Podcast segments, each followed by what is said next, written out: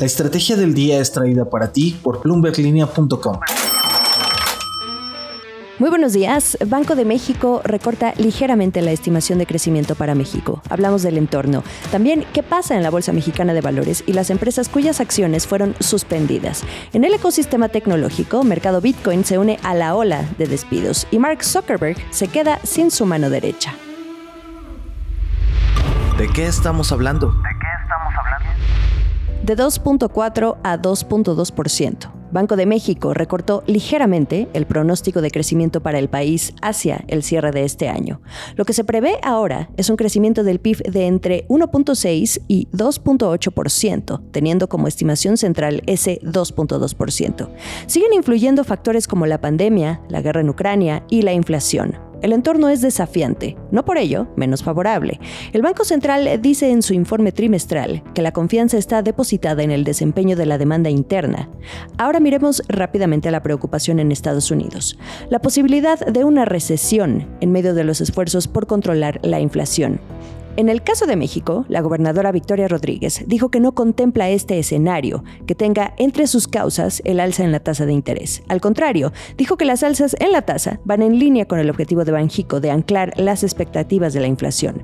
Explicó que en el caso de la política monetaria del Banco Central Mexicano, los canales de la tasa de interés y de crédito son los más acotados por la baja penetración financiera y la informalidad. Más bien, los más importantes, los canales más importantes de los que incide esta política monetaria son el tipo de cambio y las expectativas. El subgobernador Gerardo Esquivel tampoco ve el escenario de recesión. Incluso considera una lectura errónea pensar que el alza en las tasas pudiera traerla. No es esa la forma, creo que, de leer los mensajes que envía el Banco de México. La idea, por supuesto, es ah, que los aumentos en la tasa de interés que se están llevando a cabo eh, y que podrían seguirse llevando a cabo hacia adelante, pues el objetivo es sobre todo el de reducir las expectativas de inflación, como ya se dijo.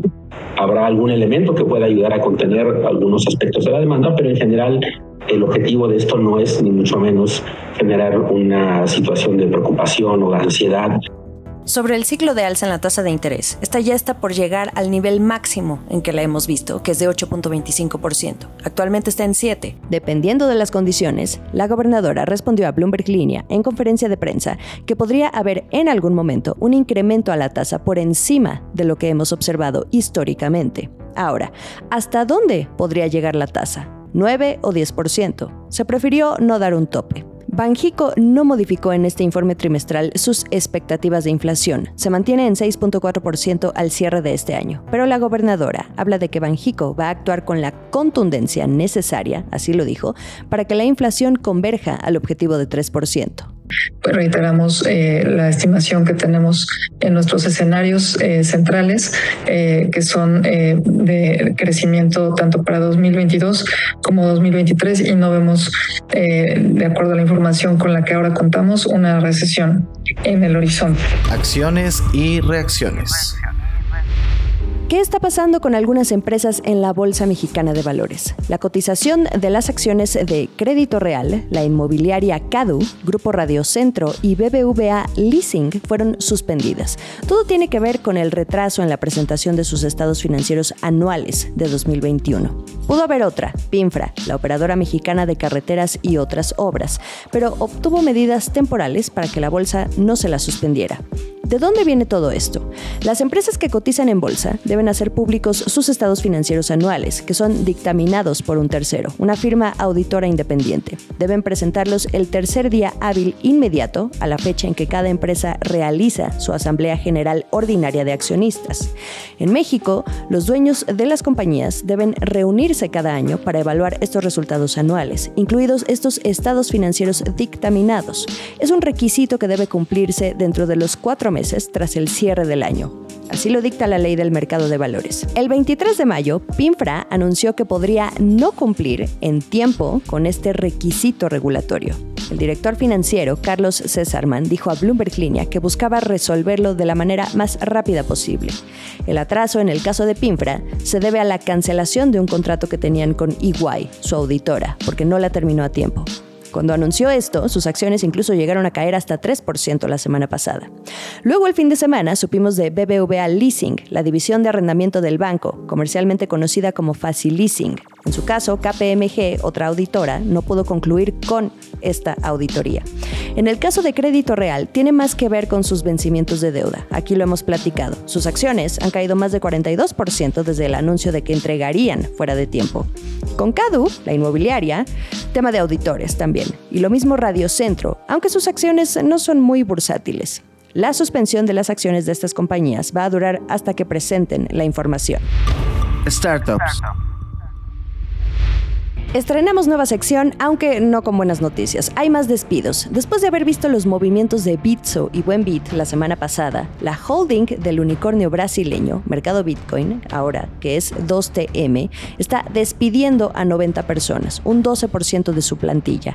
La empresa argumenta un cambio en el escenario financiero mundial. También menciona el tema de las altas tasas de interés y la inflación, cuyo impacto en las empresas de base tecnológica está siendo considerable. Por lo tanto, llegó la hora de los ajustes en el crecimiento y la inversión. La semana pasada dedicamos un episodio completo a este asunto de la ola de despidos que estamos viendo en este ecosistema, desde las grandes tecnológicas como Netflix, pasando por empresas fintech y ahora la industria de criptomonedas. Los fondos que han invertido grandes sumas de dinero en estas empresas están pidiendo recortar costos. Si no tuvieron oportunidad de escucharlo, les recomiendo mucho el episodio del 27 de mayo para poder tener la fotografía completa. El último sorbo.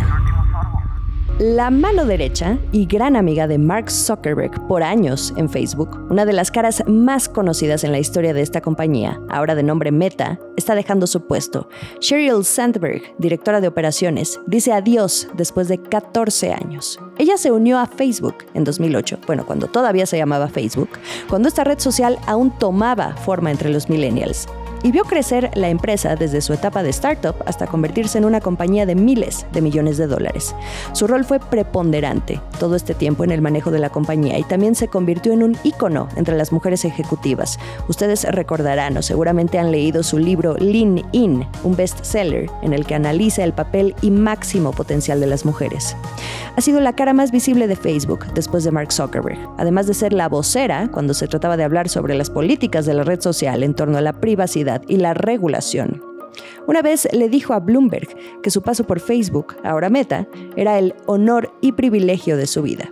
¿Y por qué renuncia? Dice que no fue una decisión fácil, pero quiere enfocarse más a la filantropía y a la familia, nueva etapa. Prestemos atención al contexto. Su salida también se da en este cambio que está teniendo la empresa hacia el metaverso, el modelo de negocio es en lo que Sandberg ha estado muy metida desde siempre, mientras Zuckerberg se concentraba en el producto. Según el anuncio que pudimos leer ayer, todo se da en son de paz. Mark Zuckerberg presume que su relación con Sheryl Sandberg va más allá de los negocios. El puesto lo va a dejar en otoño y quien está listo para relevarla es Javier Olivan, quien ha estado al frente del crecimiento de Meta por años. Sigamos el resto de la información a través de bloomberglinea.com. Nos vemos por Twitter, arroba la estrategia MX, por Instagram y YouTube. Nos escuchamos mañana. Esta fue la estrategia del día, escrito y narrado por Jimena Tolama, producido por Arturo Luna y Daniel Hernández. Que tengas un día muy productivo.